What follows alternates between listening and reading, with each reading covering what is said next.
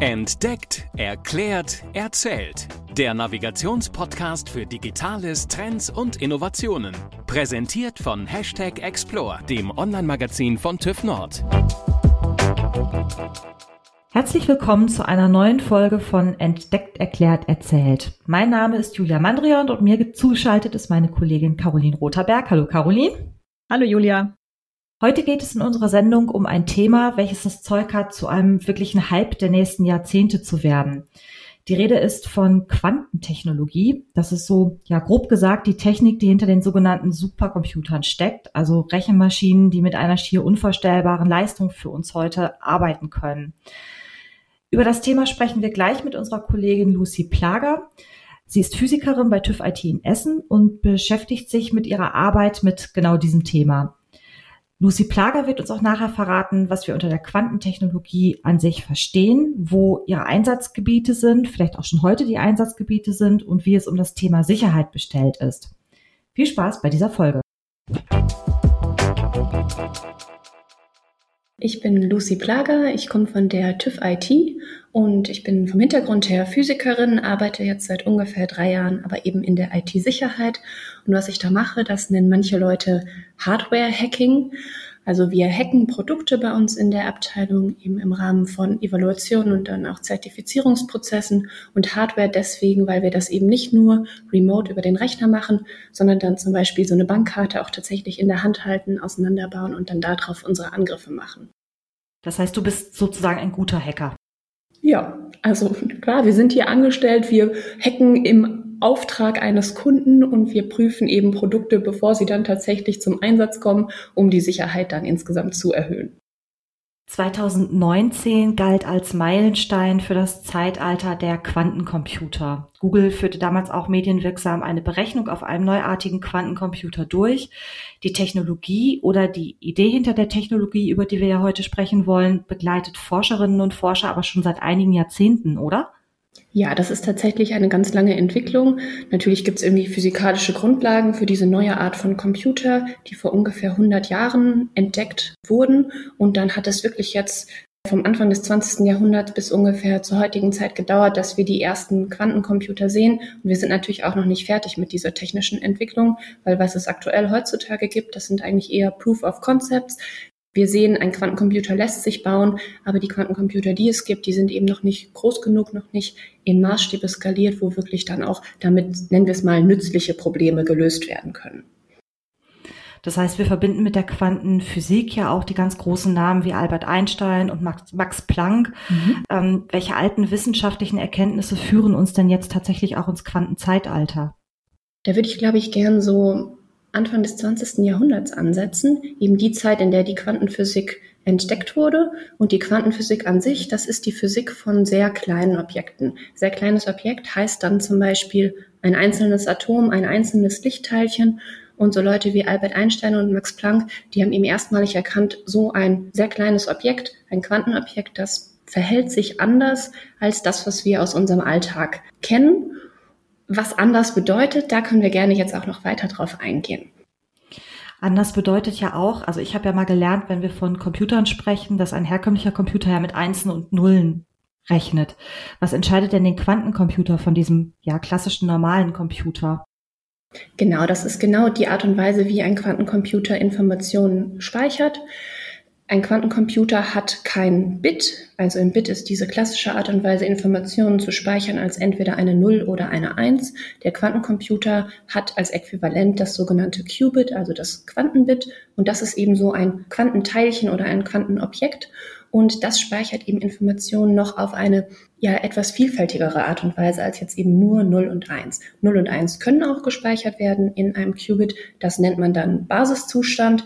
Aber ein Quantenobjekt kann aufgrund der Quantenphysik noch ein, eine andere Art von Zustand haben. Das nennt sich Superposition. Und das ist eben weder eine reine 0 noch eine reine 1. Es ist entweder beides gleichzeitig oder keines von beidem. Und das ist dann so eine Eigenschaft, die wir nicht kennen aus unserer alltäglichen Welt. Es, Objekte sind irgendwie eindeutig an einem Ort, sie haben eindeutig einen gewissen Zustand. Für Quantenobjekte gilt das aber eben nicht. Sie haben diese Möglichkeit, in Superposition zu sein. Und der Quantencomputer kann dann mit dieser, mit dieser Superposition rechnen Und deswegen funktionieren eben Dinge anders und Algorithmen können anders konzipiert werden für einen Quantencomputer als für einen klassischen Computer. Also insbesondere für die Industrie weckt das ja zunächst einmal vor allem große Erwartungen an das, was künftige Rechenleistungen angeht. Mhm. Was kann denn der Quantencomputer lösen, was wir bislang mit den normalen Einsen- und Nullen-Computern nicht lösen können? Das sind tatsächlich ganz spezifische Probleme. Also der Quantencomputer ist nicht einfach schneller als ein klassischer Rechner. Das ist so eine klassische Fehlannahme, sondern ein Quantencomputer kann ganz bestimmte Probleme besser lösen. Und das sind hauptsächlich Probleme, bei denen es um Optimierung geht, wo es sehr viele Eingabedaten gibt, dann gibt es extrem viele Möglichkeiten, diese zu kombinieren und im Endeffekt kommt dann ein Ergebnis raus. Also ein Beispiel ist in der Logistik, wenn es jetzt darum geht, einen Prozess effizient zu organisieren, eine Reihenfolge festzulegen, das wäre ein Optimierungsproblem, was ein Quantencomputer besser lösen kann als ein klassischer Rechner. Ähnliches gibt es auch zum Beispiel aus der Chemie oder aus der Pharmazeutik bei der Medikamentenentwicklung, wenn man halt sagt, ich möchte ein Medikament, was irgendeine bestimmte Eigenschaft hat. Es gibt es unfassbar viele Möglichkeiten, chemische Moleküle zu kombinieren, um jetzt ein Medikament zu bauen. Und ein Quantencomputer könnte eventuell dabei eben helfen, Simulationen durchzuführen, zu simulieren, was gibt es für Möglichkeiten und dann tatsächlich auch das beste Medikament für einen Anwendungsfall zu selektieren. Kommen die Quantencomputer denn da tatsächlich schon zum Einsatz oder ist das jetzt noch pure Utopie, was irgendwann mal machbar sein wird? Stand heute ist, dass es eben Quantencomputer gibt, die mehr zeigen, dass es überhaupt möglich ist, Quantencomputer zu bauen. Und es gibt auch durchaus wissenschaftliche Publikationen, die jetzt auch schon diese bestehenden Quantencomputer nutzen, um darauf zu rechnen. Aber aktuell konkurrieren klassische Hochleistungsrechner noch sehr gut mit solchen Quantencomputern. Und das, was man aktuell auf dem Quantencomputer rechnen kann, das lässt sich auf einem klassischen Rechner auch noch machen. Aber wir sehen eben, die Entwicklung hat begonnen. Und wenn es jetzt möglich ist, größere Quantencomputer mit mehr Qubits zu bauen, dann werden wir irgendwann den Punkt erreichen, wo die klassischen Rechner wirklich einfach nicht mehr hinterherkommen können. Was meinst du, welches Zeitfenster werden wir da haben? Also es wird so gesagt, innerhalb der nächsten 10 bis 30 Jahre kommt vielleicht ein Quantencomputer dann auf den Markt, mit dem wirklich dann auch Kryptographie gebrochen werden kann. Und das ist natürlich der Aspekt, wo wir dann ansetzen. Also das ist vielleicht so das Zeitfenster. Heißt aber natürlich nicht, dass jeder von uns einen Quantencomputer zu Hause stehen hat, sondern einzelne Länder werden dann einen einzelnen einzigen Quantencomputer haben und mit diesem Quantencomputer dann solche ja, großen Forschungsprobleme angehen können. Du hast das Thema Verschlüsselung, Kryptographie gerade schon angesprochen. Mit dem Quantencomputer kommen eben auch auf diesen Bereich ganz, ganz neue Herausforderungen vor. Das heißt, Verschlüsselungen, die heute als sicher gelten, werden künftig von dem Supercomputer vermutlich relativ einfach geknackt werden können. Kannst du uns da mal mitnehmen? Warum ist es eben auch schon heute ein Thema, mit dem wir uns beschäftigen müssen? Auch wenn du gerade, wie du gesagt hast, das Thema Quantencomputer natürlich noch nicht bei jedem zu Hause rumsteht. Aber warum müssen wir auch heute da schon genau hingucken und Vorkehrungen treffen? Wenn wir jetzt mal einmal zurückdenken an diese 10 bis 30 Jahre, das ist ja eigentlich gar nicht so eine lange Zeitspanne. Es kommt jetzt darauf an, um welche Art von Daten und Produkten es mir geht. Aber zum Beispiel für Gesundheitsdaten, die sollen jetzt sicher verschlüsselt abgelegt werden können und auch in zehn Jahren soll eben die, sollen eben diese Daten noch sicher sein. Das ist zum Beispiel ein Beispiel, wo tatsächlich ein Problem bestehen würde, wenn jetzt ein Hacker heutzutage schon verschlüsselte Daten kopiert, sich speichert und diese Daten sind auch noch in einigen Jahrzehnten wertvoll. Das gibt es auch in anderen Bereichen, zum Beispiel Intellectual Property von Unternehmen. Deswegen heute verschlüsseln auf quantenresistente Art und Weise ist in dem Bereich notwendig, damit die Daten dann auch langzeitsicher sind und es gibt eben auch Produkte, die einfach sehr lange eingesetzt werden, zum Beispiel ein Auto. Ein Auto enthält inzwischen auch immer mehr Kryptographie und ich glaube, keiner möchte, dass sein Auto dann in 15 Jahren einfach nicht mehr fährt, nur weil die Firmware nicht mehr geupdatet werden kann. Dieser Begriff, wie im Grunde schon heute die Verschlüsselung sicher macht, hat ja den vielleicht für Laien etwas ungewöhnlichen Begriff Postquantenkryptographie. Kannst du uns da nochmal mitnehmen? Ich weiß, ihr habt ja, glaube ich, bei euch im Labor auch schon mal ganz konkret danach gemessen? Wie muss man sich das vorstellen? Also wie, wie, wie sind eure Angriffsszenarien, die ihr heute durchführt? Wie sehen die aus, dass ihr praktisch dann genau das, was du eben beschrieben hast, sicherstellen könnt, nämlich dass das Auto eben in zehn Jahren auch noch sicher fährt? Also Postquantenkryptographie ist eben der Bereich von Algorithmen, die bestehende Kryptographie ersetzen könnten. Und das ist auch ein Bereich, der aktuell noch sich sehr verändert und wo eben auch noch Algorithmen getestet werden, ob sie sich eignen in einer Zeit, wo Quantencomputer auch eine große Rolle spielen. Und das Wichtige ist da, es geht jetzt nicht darum, selbst einen Quantencomputer zu haben und sich mit dem Quantencomputer gegen den Quantencomputer zu verteidigen, sondern es geht darum, eine Möglichkeit zu haben, auf ganz normalen Computern weiterhin sichere Kryptographie zu haben, weiterhin auch auf eben solchen Geräten wie zum Beispiel aus dem Bereich der IoT, die einfach nicht viele Ressourcen zur Verfügung haben, da trotzdem auch weiter neue Algorithmen einsetzen zu können, mit denen man dann aber sicher verschlüsseln kann, auch wenn Angriffe mit Quantencomputern möglich sind. Und das heißt eben deswegen Postquantenkryptographie in Abgrenzung zur Quantenkryptographie, denn Quantenkryptographie ist dann tatsächlich eine neue Art der Kryptographie, die auch auf Quanteneffekten beruht. Das gibt es eben auch, aber das braucht neue Hardware und ist einfach nicht so skalierbar, wie wir das eigentlich brauchen. Deswegen ist Postquantenkryptographie was, was man in vielen Bereichen schon kennt, Programmiersprachen, die man schon kennt, Hardware, die man schon kennt, aber darauf werden dann eben neue Algorithmen gerechnet, die dann auch sicher sind gegen Angriffe von Quantencomputern. Und du hattest gerade schon angesprochen, wir testen das auch im Labor. Genau, da ist dann tatsächlich gar nicht so ein großer Unterschied zu dem, was wir schon kennen von klassischer Kryptographie.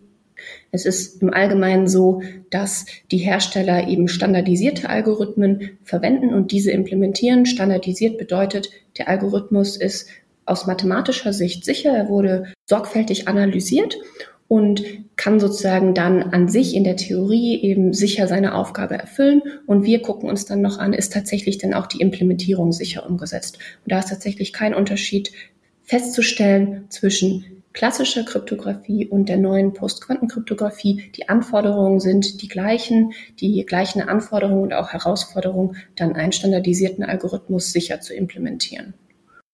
Und das heißt, wenn ihr im Labor eure Angriffsszenarien als gute Hacker durchführt, müsst ihr praktisch, müsst ihr euren Versuchsaufbau, nenne ich das jetzt mal, verändern oder könnt ihr, so klang es eben so ein bisschen an, doch im Grunde, ja, mit, mit einem ähnlichen Prozedere das fortsetzen?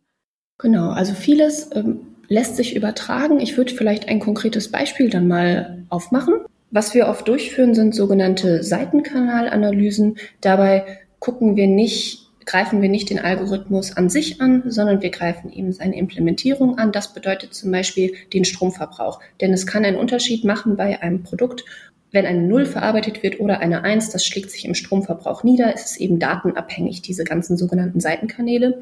Und der Stromverbrauch sollte keine Information tragen, tut er aber, deswegen nennen wir das Seitenkanal. Und wenn jetzt gerade ein Schlüssel verarbeitet wird und ich kann jetzt anhand des Stromverbrauches einfach ablesen, was war eine Null, was war eine Eins, dann habe ich den Schlüssel eben extrahiert.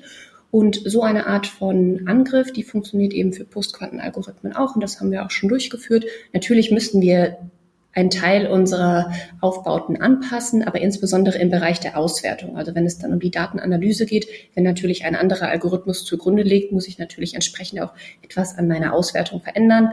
Aber im Großen und Ganzen ist das vor allem, dass wir dazulernen müssen und verstehen müssen, welche Algorithmen kommen jetzt eben neu. Aber wenn wir das verstanden haben, dann können wir die auch mit unserem vorhandenen Equipment hier durchmessen, analysieren, angreifen.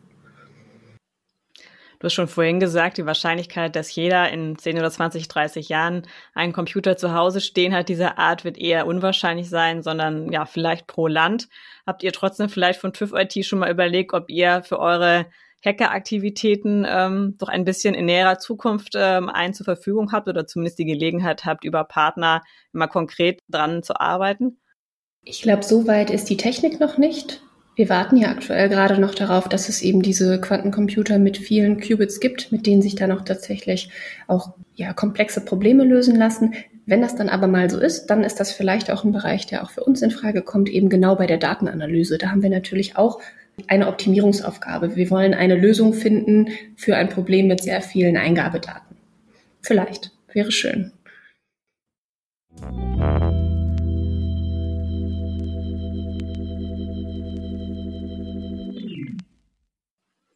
Ja, vielen Dank, Lucy Plager, für den Moment. Wir haben immer noch zwei Abschlussfragen, die jeder Gast von uns bekommt. Und äh, die erste Frage ist, Wann warst du das letzte Mal 24 Stunden offline? Ja, das ist sicherlich eine Weile her.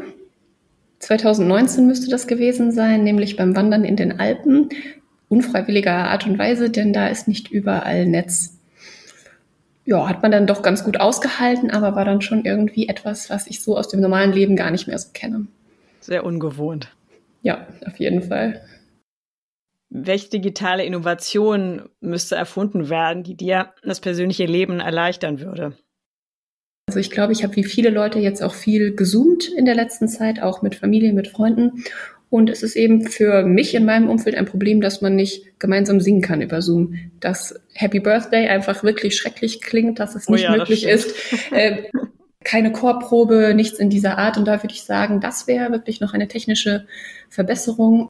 Ja, wenn wir das auch digital machen könnten, ohne die Latenzen mit der entsprechenden Technik.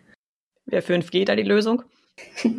ja, ich denke, also wäre eine Möglichkeit. Es würde, müsste auf jeden Fall, wir bräuchten die Programme, aber natürlich ist, glaube ich, das Hauptproblem einfach eben die Latenz in der Übertragung des Signals. Glasfaserausbau überall in Deutschland würde, glaube ich, uns da weiterbringen. Oh ja, auch großes Thema. Genau. Noch eine letzte Frage, wenn unsere Hörerinnen und Hörer noch mal die eine oder andere Frage haben, was ich mir gut vorstellen könnte bei diesem doch ähm, ja sehr zukunftsträchtigen und unbekannten Thema. Mhm. Wie bist du zu erreichen? Beispielsweise über ein Social Network? Genau, ich bin auf LinkedIn, da kann man mich auf jeden Fall erreichen und natürlich haben wir jetzt auch ähm, E-Mail-Kontakte, wo man mich auch gerne anschreiben kann. Super, dann packen wir das gerne nochmal in die Show Notes. Und jetzt sind wir auch schon am Ende unserer Folge angelangt. Vielen Dank nochmal, Lucy, dass du dir die Zeit genommen hast und uns in diese Quantenwelt eingeführt hast. Wir haben gehört, sie ist eigentlich gar nicht so ganz neu, dass eigentlich diese badenbrechenden wissenschaftlichen Hintergründe schon vor etwa 100 Jahren gelegt worden sind, aber wir jetzt so langsam dabei sind, das auch tatsächlich auch umzusetzen und wissen auch, es dauert noch ein bisschen, aber vielleicht auch wirklich ein ganz wichtiges Learning, weil der eine oder andere denkt, naja, was scherzt mich, wenn in 10 oder 20, 30 Jahren diese Supercomputer kommen, ich zu Hause eh keinen habe, aber nein, wir haben gelernt, es geht eben auch um das Thema Verschlüsselung schon heute, weil wir natürlich wollen, dass das, was heute sicher ist, dann eben auch in 10 oder 20 Jahren sicher ist und das einfach, glaube ich, wirklich nochmal als kleines Learning auch aus unserer Folge. Wir hören uns in zwei Wochen wieder bei einem nächsten Thema. Wir bedanken uns ganz herzlich für euer Zuhören und wenn ihr Anregungen, Fragen zum Thema habt oder einfach auch sagt, erklärt uns doch mal, was auch immer für einen Begriff, dann würden wir uns riesig freuen, wenn ihr uns bei euch uns meldet über die verschiedenen Kanäle von TÜV Nord oder sonst auch gerne über Hashtag Explore und dann bedanke ich mich nochmal bei Julia und bei Lucy und ja, bis zum nächsten Mal. Tschüss. Danke fürs Zuhören. Tschüss. Ganz herzlichen Dank. Tschüss. Das war Entdeckt, Erklärt, Erzählt. Der Navigationspodcast für Digitales, Trends und Innovationen.